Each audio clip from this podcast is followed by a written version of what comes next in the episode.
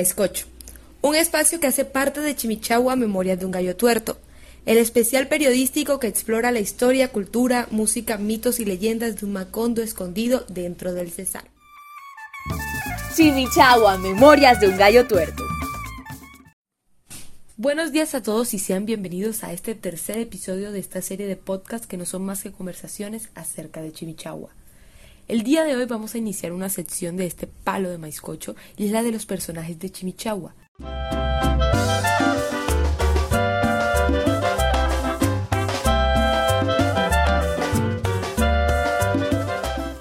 De seguro habrán notado que como parte del especial Chimichagua Historias de un Gallo Tuerto, hay portales que lo alimentan, y uno de ellos es la Piragua Playlist. La piragua es un símbolo característico del Caribe colombiano, como ya dijimos en el capítulo anterior. Esta tuvo gran repercusión en la región debido a que fue una construcción grandiosa liderada por Guillermo Cubillos, para poder tener un medio de transporte más amplio para poder comerciar con mayor facilidad sus productos. Todos narran que la piragua era una embarcación grandísima. Otra como esa no se veía navegando por ninguno de los puertos del pueblo. Y podemos sacar de la canción con su mismo nombre, del autor José Benito Barros, la parte que dice era la piragua de Guillermo Cubillos, era la piragua, era la piragua. Y aunque la embarcación fue muy famosa, yo tuve curiosidad acerca de quién era este personaje y cuáles fueron sus motivaciones para llevar a cabo esta embarcación. Así que ruédalo, DJ. Me contaron los abuelos que hace tiempo navegaba en el Cesar una piragua que partía del banco viejo puerto a las playas de amor de Chimillagua.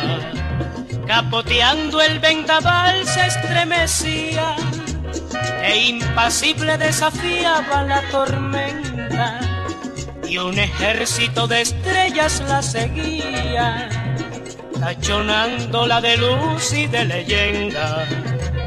Era la piragua de Guillermo Cubillo. Era la piragua, era la piragua. era la piragua de Guillermo Cubillo. Era la piragua, era la piragua. Para este capítulo queremos darle la bienvenida y agradecer a los nietos de Guillermo Cubillos, Álvaro Lima y Chilo Reales por hacer parte de la conversación de hoy. Ese cachaco vino de, de, de Chía, pero nació en Usaquén. Usaquén, después se fueron para Chile para un tiempo en Chile, ya grande de ahí fue que se trasladaron para allá para Girardot. Y allá el señor montó una nave, una bote grande se llama la Girardoteña. Entonces él comerciaba de ahí al banco, comerciaba, iba y venía. Y una vez estando en el banco se encontró con mi abuela, bisabuela, Juana de Mato Álvarez Casterbo y se enamoró de ella de tal punto que se vino atrás de ella para acá. Ella se vino para Chimichagua y se vino atrás persiguiéndola para que aquí llegó y la conquistó y total, se casó con ella. Pero cuando se casó, cuando se encontró con ella en el banco, ella tenía dos hijos, que era mi abuela Cristina Padilla y Antonio León, un señor que lo conoce, punto vivía ahí. Y aquí se dedicó a vender telas, a vender espejos, a vender cacharrería.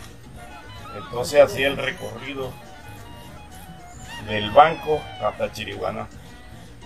Cambiaba por petate, por estira. Y entonces con eso hizo los bienes.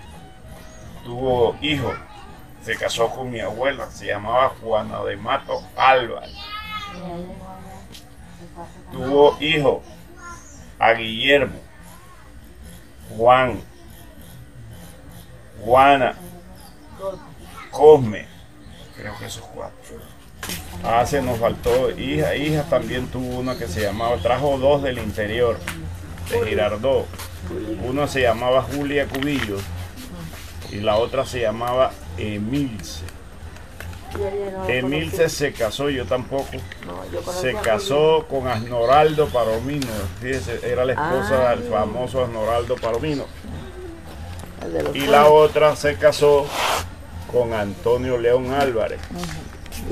Y si, hicimos un cruce. Mi tía Julia era mi tía y el marido era mi tío y eran mis padrinos. ¿Cómo obtuve yo a Chambacú? Como esto ha venido de tradición de familia, Mi tía Julia y mi tío Antonio eran los dueños de Chambacú y me lo regalaron a mí. Y ya yo se lo tengo escriturado a los hijos con el compromiso de que no los vendan, sino que siga la tradición de familia. ¿Y cómo podría describir a su abuelo? O sea, algo, digamos, de lo que no se haya hablado de su abuelo, que usted haya leído o visto. Bueno, eh, es que era rezandero. Ah, Ese sí. hombre era católico y los Sí. hijos católicos. Mercedes yo creo que aprendió esa devoción. A mí me ponían a rezar y entonces le daban a uno cinco chivos y dos mangos. Yo tenía que ir los mediodías porque él tenía un libro y entonces como ya estaba anciano, lo ponían a uno para que uno le guiara. Él se sabía eso de memoria, pero había algunas partes donde perdía el, el hilo de los que... Yo todavía me acuerdo, prima, de una de las, de las partes, porque ajá, uno todos los días yendo, yo me aprendí una partecita que decía, cuando mis oídos próximos a cerrarse, para siempre a las conversaciones de los hombres, se abran para oír la sentencia irrevocable que determine mi suerte, Jesús misericordioso, tened compasión de mí. Y así una serie de, me imagino que sería eh, sucesiva, pero siempre terminaban en Jesús misericordioso. Eso demoraba uno como una hora todos los días. Y es que era el mismo. ¿Cómo? ¿Era el mismo o eran diferentes? Diferente parte del libro. Diferentes partes del libro. Uno nomás cogía y miraba y a donde él se quedaba porque se le olvidaba, uno le decía la partecita y él arrancaba. ¿Qué otra característica tenía? Uy, hay muchas anécdotas. Pues échese Mal una. geniado también. Sí, sí, Ajá. mal geniado. Los pelados de maldad le pegaban a la pared. Pa, pa, pa, Sí, sí, sí, sí, sí, para que Salía con un tabla, para perrero. ponerlo Salía bravo. con- sí, salía con un perrero. Un pelador. Mi papá Cubillo, yo lo lidié. Yo tenía, tenía 12 años cuando eso, 10 años, porque él tenía una llaga aquí en los pies. Y entonces yo le iba allá al, puer- al puerto, a la playa, a conseguirle la, el topetorope ese pequeño, el topetorope. Hay dos topetoropes, uno alto y uno bejucoso. Yo le conseguía de ambos, entonces le hacían los, los baños en las piernas, aquí en los pies. Entonces le echaban ahí de polvo sanilí. Le echaban la papeleta y polvo y después le ponían una gasa chan ¿Y ese polvo para qué servía? para curar, para secar. El polvo sanilí, un polvito, un polvo que venía en papeletas, unas papeletas, se llamaba sanilí. Y mi papá Cubillo comía, ya no comía, tenía 101 años, entonces no tenía ya dientes, ya había perdido la dentadura, entonces le daban eran una taza de losa, le echaban café con leche y le echaban calcetose. Y le cogí y le mojaban una, una, una cosita, una galletita soda, se la mojaban y se la ponían aquí. Así, era así, mejor dicho, mi papá Cubillo no comía. Pero teníamos que todos los días rezar el, el- el rosario. Jorge, Jesús y yo, los tres enanitos, eso estamos ahí. Antes mi papá Cubillo, mi papá Cubillo ahí sentado con, así, con una, como esa vaina que usan los cachacos, el alpargata, esa, esa, La cotiza. la cotiza esa blanca la tenía mi papá Cubillo ahí. Y entonces nos poníamos nosotros a sentar. Había en el libro, tenía un libro que había una oración que se llamaba Preparación para la Muerte. Teníamos, Así me habían teníamos, teníamos que leer esa, esa, vaina, esa oración Preparación para la Muerte. Y los sábados era que tenía aquí en el bolsillo un monedero de cuero, que se volvía así, un monederito de cuero y sacaba monedas de centavo. Aquel Entonces, que era, que era el número romano, el 1 y el 2, el número romano era un ce- centavo. Y había un billete de, de 50 pesos que era, decía un medio de pesos, y un, un billetico así sencillito. Y nos daba los sábados, los domingos nos daba mi pacuyo la moneda. Ok. ¿Y lo de la parte de Sora Piragua en qué momento llegó esta historia? Pues la piragua es cuando él recién llegado aquí comenzó a, a- a traficar por el, por, por el río Cesar, porque usted, el río Cesar llega al banco de Desemboca, y entonces él iba al interior y traía eso, cacharros y toda esa vaina. Sí, ¿Y usted es descendiente de? yo soy descendiente de Juana Cubillo, Que era casado con mi tío. que era casada con Así. mi papá Basilio Lima, Flores. Bueno, después se dedicó a comerciante, montó un almacén. ¿Y cómo se llamaba? El almacén yo no me acuerdo cómo se llamaba. La Pero no tenía nombre. eso no tenía nombre. Total, él y que tenía un sueño que él quería construir una nave tan grande que desafiara el encuentro entre el río Cesar y el río Magdalena, porque es que el río Magdalena, el río Cesar nace en la Sierra Nevada y viene por aquí, hace un recorrido, atraviesa la ciénaga por ahí y allá llegando a Belén, un pueblo que está ahí, rompe el río Cesar, rompe y se desemboca ahí en el banco el Cesar al Magdalena y forma un, un- un remolino ahí. Y entonces era, es bravo eso ahí donde se, se encuentra el río Magdalena con el río Cesar. Y ahí. tenían que pasar por él. Y tenía que llegar allá. Pero desafiar la tormenta de la ciénaga y, desa- y desafiar el, el encuentro entre el río Cesar y el río Magdalena. allá. Total que él cogió y mandó a, a buscar la madera de allá de- del cerro. Yo no sé si, si Poncho se acuerda señor El Mundo Calleja, un señor que tenía alto, que tenía un, un carro de mula que era con ruedas radiadas, así como los de Cartagena, como los coches. Bueno, entonces el señor le trasladó de allá para acá, le trajo madera de Tolú y cedro.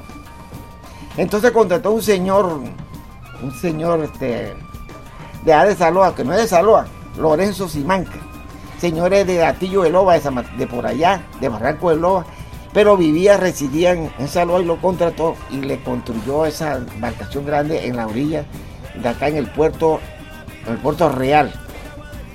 Y dice que eso era tan grande y tan pesado que tuvieron que trasladar para el puerto aquel en Polines. O sea, en Rodachines, le metían y lo rodaban y ya la trasladaron hasta allá. De ahí pues zarparon ese- esa vez y la gente se, se admiraba porque lo grande que era esa embarcación que le puso 12 bogas, 6 de cada lado. Que son bogas. Los que, los que manejan el canaleto, la boga, Ah, ok. los, sí, los que trabajan ahí dándole, remando, remando para Los remeros, güey. los remeros, exactamente. Entonces mi papá Cubillo comerciaba de aquí para allá para el banco. Y allá fue la historia que se encontró con mi abuelo. y Entonces dice, la, le- y este señor, ¿cómo se llama? Del banco, José Benito José Barro. Benito Barro. Le hizo unos adornos ahí, le hizo unos cambios para que rimara al verso.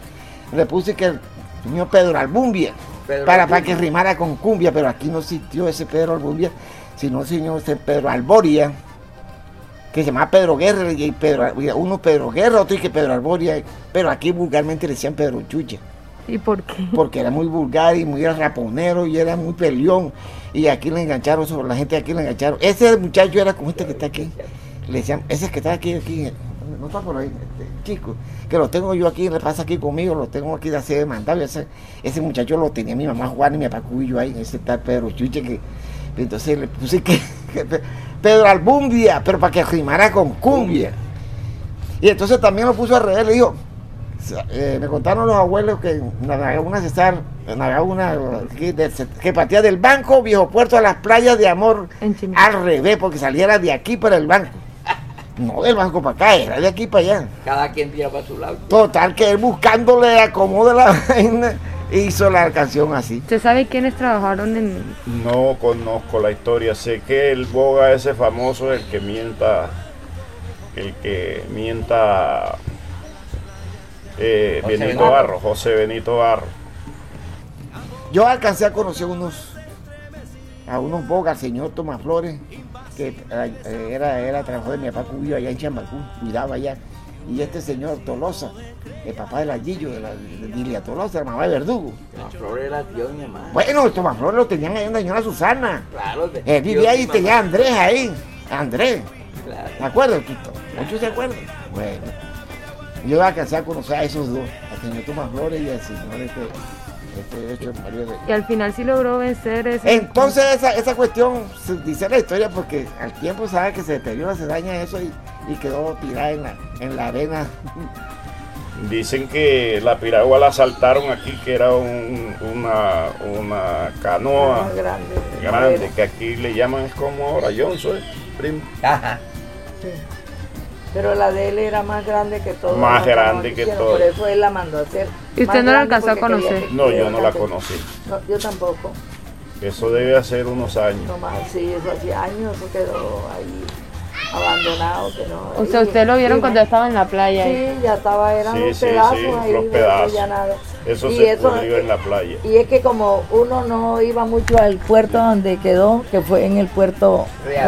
real, Real, y nosotros íbamos, en la- era A más la arenal que el Le zampaban una central. limpia uno porque uno se iba a ensuelear sin permiso. Y traía uno, fíjate cómo ha cambiado la vida, traía unos siete bagres que servían para comer por lo menos un día o dos días y entonces le zampaban una limpia a uno Porque se fue sin permiso. se fue sin permiso. Y traían barbura. Ah. Rubén traía. Había abundancia de comida aquí. Sí. Sí, el blanquillo era Sí, sí, normal. sí, el blanquillo, eso era, cogía uno el poco de blanquillo. Y usted se iba a la ciénaga y pujaba como una babilla y le salían por lo menos 20. Ya eso no se ve, ya eso lo acabaron. Ya no hay. Y entonces también se dedicó, yo digo que a ser eh, hacendado, porque entonces él compró una finca que se llamaba Lamedero, finca grande de 300 y pico hectáreas, ¿Y qué significa la medera? pues donde lame el ganado, porque son unos sabanales. Y a Chambacú, yo no sé de dónde sacó él ese nombre, porque yo conozco es un barrio de Cartagena que se llama Chambacú. Yo no sé por qué le puso a esto Chambacú, este es el famoso Chambacú. El lamedero queda por allá para vía de Cempegua. ¿Y qué más? Y ahí pasó su vida hasta cuando murió de ciento y pico de años. Entonces murió en el año 62, yo tenía 12 años. Murió en el 62 en el mes de, de agosto. Primero murió mi mamá Juana en enero del 62. Y a los ocho meses murió mi papá Cubillo. Yo por ahí tenía una foto, voy a decir la levanto antes que se vayan ustedes, para mostrar la foto del entierro de mi papá Cubillo. Todos los que aparecen en esa, en esa foto están muertos. Todos los que van en el entierro que aparece ahí, el único que está vivo es Cruz Alfonso Barbosa. Pero ahí está, aparece Manuel Lima, papá de, de, de- de- Mi tío, mi tío. sí, de- tu- es tío tuyo, papá de, de, de Pello Lima, de Tuello. Aparece el se- señor, el señor Martínez, Lázaro Martínez. Aparece el de Telecom, el señor Zambrano, Simón Zambrano. Aparece mi, el marido de mi abuela, el señor Tomás Villalba. Aparece mi papá Lucho Reales. Aparece mi, este, este, el que mató a mi tío Lito, este, Ah, Humberto. Humberto. A Humberto. Aparece la señora Bernardina, la mamá de, de, de, de, de aquel Alfonso. El que está en la esquina que vendían pollo en la tiendita esa, para de Alfonso Cabrera. Sí, sí, Sí, sí. de Teresa, la mamá de la señora Bernardina. Para Barranca. Aparece Simplice Rivera de Barbosa, la popular Picho. Picho. la Picho. Aparece ahí en esa foto, ahí man en el entierro.